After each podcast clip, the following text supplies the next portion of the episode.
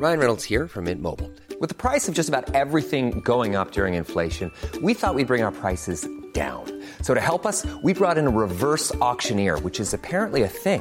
Mint Mobile unlimited premium wireless. Ready to get 30, 30, bit to get 30, bit to get 20, 20, 20, bit to get 20, 20, bit to get 15, 15, 15, 15 just 15 bucks a month. So, Give it a try at mintmobile.com slash switch. $45 upfront for three months plus taxes and fees. Promo for new customers for limited time. Unlimited more than 40 gigabytes per month. Slows. Full terms at mintmobile.com. Joe Biden déplore un jour triste pour l'Amérique qui revient 50 ans en arrière. Ce vendredi, la Cour suprême a révoqué le droit à l'avortement. Désormais, chaque État américain sera libre d'autoriser ou d'interdire l'IVG.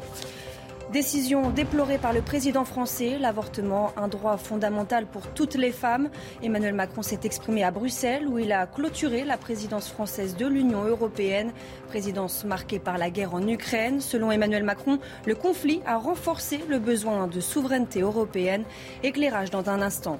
Sur le front en Ukraine, bombardé depuis des semaines, Severodonetsk a cédé. Quatre mois après le début de l'offensive russe, Kiev a ordonné l'ordre à ses soldats de se retirer de cette ville, verrou stratégique du Donbass. Et puis pour la première fois de son histoire, Montpellier, sacré champion de France de rugby, les hommes de Philippe Saint-André se sont largement imposés face aux Castrés. Un match maîtrisé du début à la fin. Après deux finales perdues cette fois, les Montpelliérains quittent Paris avec le Brennus dans leur valise.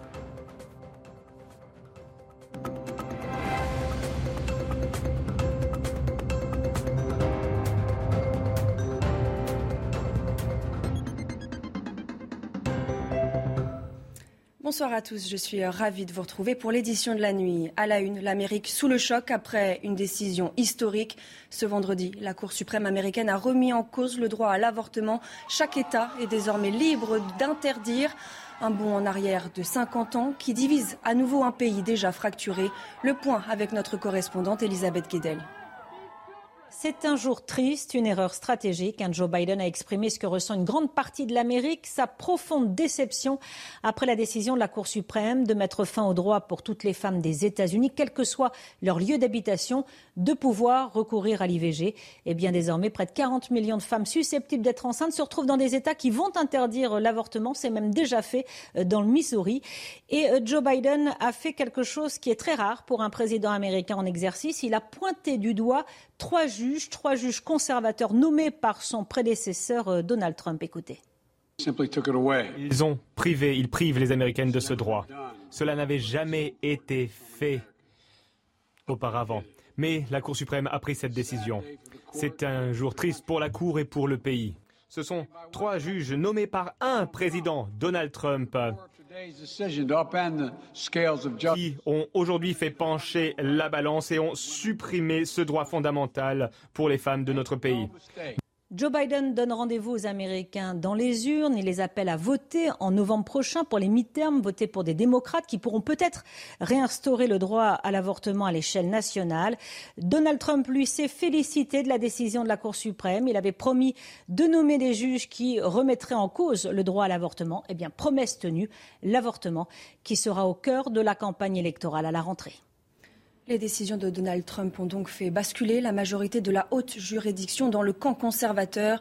Le milliardaire, républicain et ancien président a déclaré qu'il s'agissait de la volonté de Dieu. Cette décision suit la Constitution et ramène tout au niveau des États, ce qui aurait toujours dû être le cas. Fin de citation. Avalanche de réactions après cette décision historique, le choc de la communauté internationale.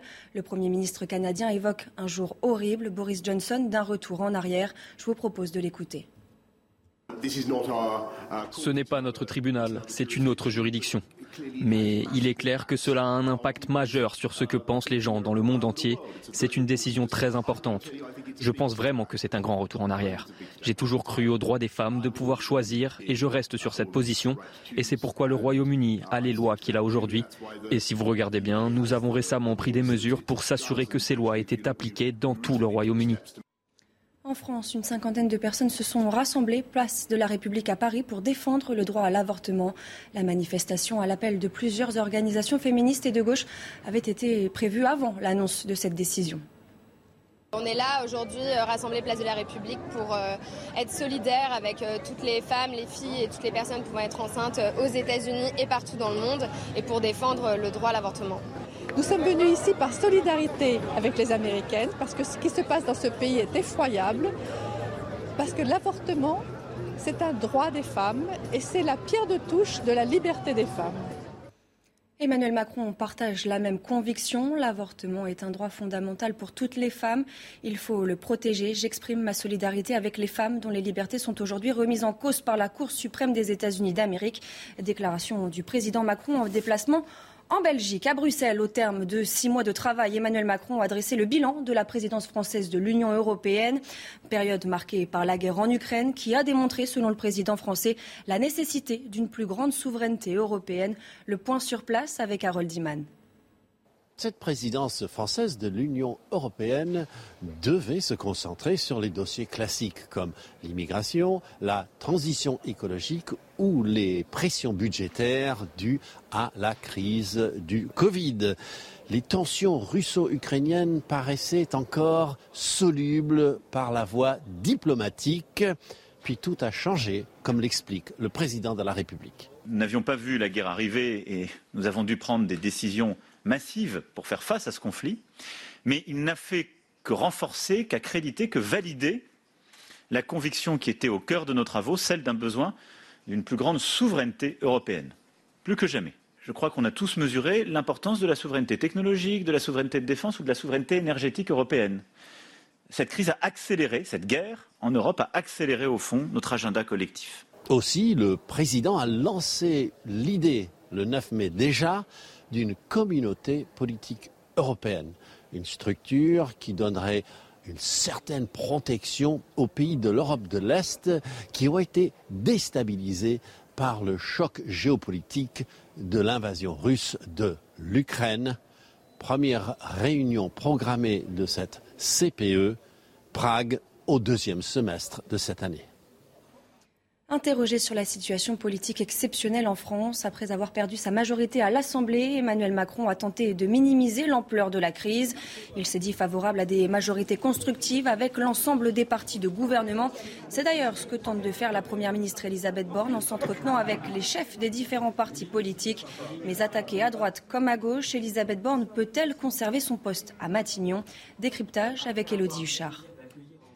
Depuis dimanche et le résultat des élections législatives, la Première ministre est au cœur de toutes les critiques et pourtant, elle le dit, elle le répète, elle est complètement à sa tâche. Je suis à la tâche, qu'on est à l'action, qu'il y a des sujets à traiter et qu'on les traite. Plusieurs raisons assez critiques. La première, c'est qu'en tant que chef de la majorité, certains lui reprochent de ne pas avoir su impulser la bonne dynamique en vue des élections législatives. Ensuite, on critique aussi son caractère. François Bayrou lui-même dit qu'il préférerait un profil plus politique, signe que selon certains, Elisabeth Borne manque de sens politique ou en tout cas d'une certaine stratégie politicienne. On lui reproche son côté euh, trop technocrate, pas assez dans le rapport humain. Et puis enfin, Elisabeth Borne, quand elle a été nommée, c'était un signal envoyé à la gauche, notamment en vue des législatives. On le voit avec le résultat de dimanche dernier. L'équation a changé. Est-elle encore le profil le plus pertinent? Ça n'est peut-être pas si sûr. Elle doit, en théorie, prononcer son discours de politique générale le 5 juillet. Toute l'opposition réclame un changement de Première ministre. Et finalement, paradoxalement, c'est peut-être une chance pour elle. On le sait, Emmanuel Macron n'aime pas qu'on lui mette la pression. Et peut-être que finalement, plus on s'attaque à sa Première ministre, plus il a envie de la garder. Emmanuel Macron poursuit dès dimanche son marathon diplomatique avec une escale en Allemagne où aura lieu le sommet du G7. Les sept pays les plus réputés, les plus puissants de la planète vont réitérer leur soutien à l'Ukraine avant un sommet de l'OTAN où là aussi l'Alliance atlantique évoquera l'aide militaire accordée à Kiev. Sur le terrain, les Ukrainiens reculent, bombardés depuis des semaines. Severodonetsk est sur le point de céder.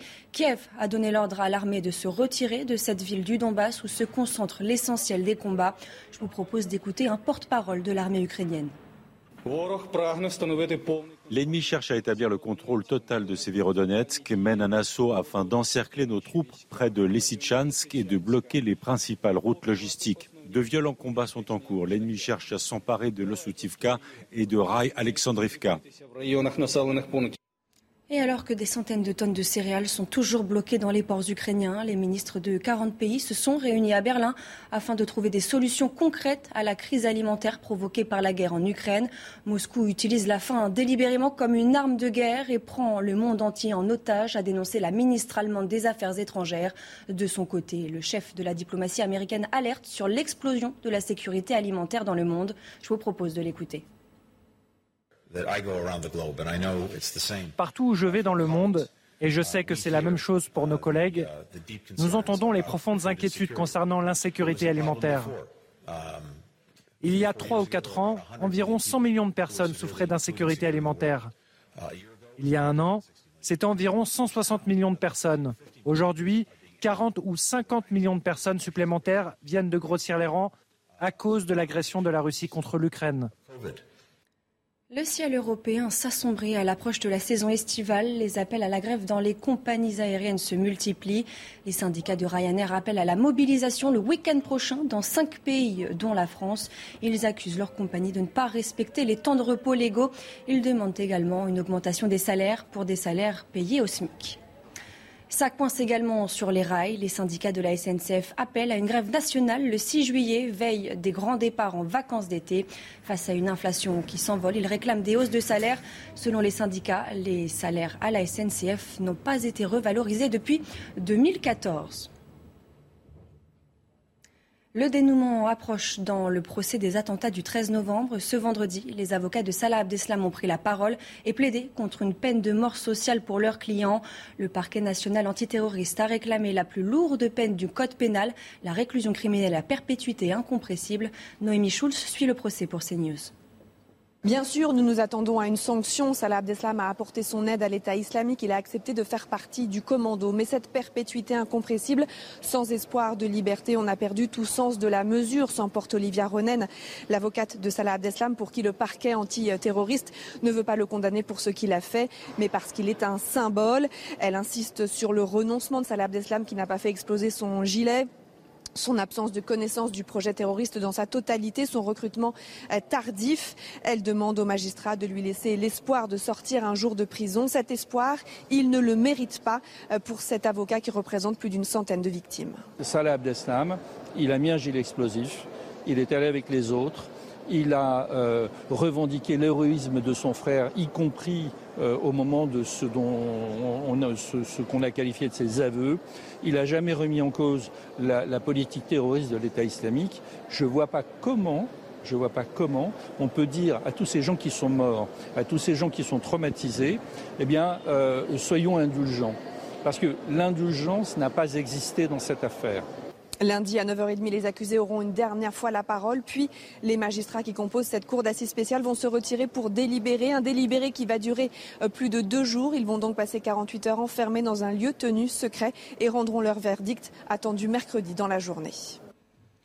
À Noisy-le-Sec, en Seine-Saint-Denis, les habitants d'un squat sèment la terreur face à la situation. Des parents d'élèves ont lancé une pétition. Ils demandent la fermeture du squat situé à quelques mètres de l'entrée d'une école maternelle. Reportage de Valérie Labonne, Thibault Marcheteau, Nicolas Vinclair. Ce bâtiment abandonné depuis plusieurs années abrite un squat dont les habitants sèment la terreur dans le quartier. Ils sont surtout devenus le cauchemar de l'école maternelle Petit Prince. Il est là, il a, il a quoi, 20 mètres de l'école justement, et euh, c'est une problématique quoi. Ce voisin qui témoigne anonymement a été témoin de deux bagarres violentes pendant le mois de mai, en pleine heure de classe. Ils sont produits avec euh, couteau, machette, euh, voilà. Et il y a eu l'intervention de la police. Et quand il y a eu l'intervention de la police, il y, en a qui ont jeté des, des couteaux et machettes dans la, dans la cour jardinier qui est juste en bas là, de l'école. Les parents d'élèves ont alors lancé une pétition pour fermer ce squat qui menace la tranquillité de l'école. Elle a à ce jour recueilli plus de 300 signatures. Une démarche que soutient cette autre voisine qui témoigne également anonymement par peur des représailles. Bah, je peux que les comprendre parce que quand mes enfants rentrent de l'école et qu'ils me disent euh, euh, papa est pas là, il est en train de nettoyer le sang devant, devant la maison, euh, oui, ça me pose un vrai problème. Mais la mairie et la préfecture qui se sont saisis de l'affaire sont démunis. L'immeuble est une propriété privée et son propriétaire est aux abonnés absents. La préfecture devrait lancer sous peu une procédure de biens en état d'abandon manifeste qui peut aller jusqu'à l'expropriation. Au chapitre sanitaire, face au démarrage d'une septième vague de l'épidémie de Covid, le gouvernement envisage de recourir au pass sanitaire à l'arrivée dans l'Hexagone en Corse et dans l'outre-mer, selon un avant-projet de loi visant à maintenir un dispositif de veille et de sécurité sanitaire jusqu'en mars 2023. Regardez les chiffres ce vendredi. Plus de 79 000 nouveaux cas ont été enregistrés. 14 550 personnes sont hospitalisées. 830 sont en soins critiques. C'est 11 patients de moins que la veille. Le retour des mesures sanitaires comme le masque obligatoire dans les transports n'est pas à l'ordre du jour. Il s'agit pour le moment de faire appel au bon sens des Français, selon le professeur Amouyel. Écoutez. Pense qu'il faut qu'on passe à une nouvelle phase qui est de responsabilisation. On va apprendre et devoir vivre avec ce virus. Ça, c'est le premier événement depuis la grande crise épidémique. Aujourd'hui, il faut se préparer à savoir sortir son masque quand c'est nécessaire ou qu'on en ressent le besoin, ou lorsque, par exemple, on doit euh, se passer les mains au, gel hydroalcoolique. il faut que ça devienne un réflexe euh, de protection et de prévention chez les Français sans qu'il soit imposé par une autorité quelconque. Le taux d'incidence de nouveau en augmentation partout en France. C'est le cas dans le Vaucluse. Dans deux semaines, le département accueille le rendez-vous mondial du théâtre, le Festival d'Avignon. Le masque pourrait-il y faire son retour? Reportage sur place signé Stéphanie Rouquier. À deux semaines du lancement de la 76e édition du festival, Avignon se prépare. Les affiches commencent à fleurir sur les murs. Les théâtres montent les décors. Il faut des prolongs avec? C'est du matin jusqu'au soir, il y, a, sept représentations. Un programme chargé, des comédiens comblés. Seule ombre au tableau, la Covid. Depuis trois semaines, le taux d'incidence dans le Vaucluse augmente. Aujourd'hui, il dépasse les 300. Il était à 20 l'an dernier à la même période. Alors certains professionnels de la santé recommandent le retour du masque dans les théâtres. À partir du moment où c'est obligatoire, je ne le souhaite pas, mais, nous respecterons euh, la loi. Mais les Avignonnais et les spectateurs sont-ils prêts à remettre le masque? S'il faut, je le ferai. On l'a bien fait pendant deux ans maintenant. Je ne vois pas pourquoi on ne voudrait pas le refaire. Ah oui, oui, oui volontiers, absolument. Oui, si c'est nécessaire, euh, je ne vois pas pourquoi on devrait s'en interdire. Tout faire pour éviter un rebond de l'épidémie. Durant ce mois de juillet, Avignon attend plus de 150 000 festivaliers. Et on termine ce journal avec les images d'Alé, un bébé rhinocéros blanc né le 9 juin dernier à La Havane. Un miracle pour les responsables du zoo national de Cuba qui cherchent à contribuer à la préservation de cette espèce menacée par le braconnage en Afrique. Le nouveau-né est le deuxième spécimen de ce type à naître en 18 ans dans ce parc.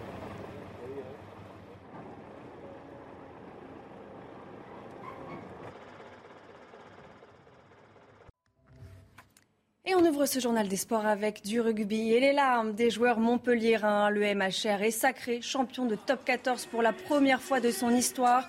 Auteur d'un match splendide dans un stade de France bouillant, Montpellier est venu à bout de Castres 29 à 10 après deux défaites en finale. Les coéquipiers de Guilhem Guirado quittent Paris, le bouclier de Brennus dans les valises. Yann Denou.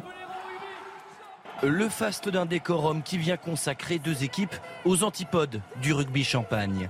Castres-Montpellier. Dans tous les cas, cette finale récompensera une formation ancrée dans la combativité et les vertus collectives. Avec une finale aussi indécise, ce sont les approximations qui coûtent cher. Un mauvais dégagement de Palisse, derrière, inspiration géniale de Zach Mercer. Coup de pied à suivre pour Arthur Vincent. Le ballon qui ne sort pas, Vincent qui le récupère et qui marque Le premier essai du match. Victime d'une rupture des ligaments croisés en octobre dernier, l'international français survolte le MHR. Dixième minute, la puissance héroltaise en action avec à la conclusion Florian Verrague. Et Montpellier n'est pas encore descendu de son nuage. Doumérou, c'est bien joué pour Boutier avec Arthur Vincent, le crochet. Car bien fait pour. C'est un festival. C'est un festival de Montpellier. Le CO est complètement sonné et Pierre-Henri Broncan multiplie les changements dès le retour des vestiaires. On croit alors à l'électrochoc, mais Julien Dumora et Wayan de Benedettis ne parviennent pas à aplatir, désespérant. Le MHR s'accroche au bouclier et l'issue de la rencontre ne fait guère de doute. Le futur Toulonnais Benoît Payog, Philippe Saint-André, Guillaume Guirado, l'émotion sur le banc héroltais. L'essai pour l'honneur de Villimoni Botitou ne change rien au triomphe montpelliérain. Le premier Brennus de son histoire. Quatre ans après cette finale perdue face à ces mêmes castrets. De la MotoGP maintenant, une semaine après la victoire de Fabio Quartararo au Grand Prix d'Allemagne, le Français est de nouveau sur les pistes, cette fois au Grand Prix d'Assen aux Pays-Bas ce vendredi. Francesco Bagna s'est emparé de la première place, Quartararo quant à lui a terminé à la troisième, Joan Zarco à la neuvième, Jules de Ramble et Laurent Régal vous refont vivre la course. Et déjà en premier bilan à l'issue de cette première journée du Grand Prix d'Assen, les Français vont bien. Laurent Régal, Fabio Quartararo, troisième chrono cet après-midi. Johan Zarco bien installé dans le top 10, lui aussi à la neuvième place.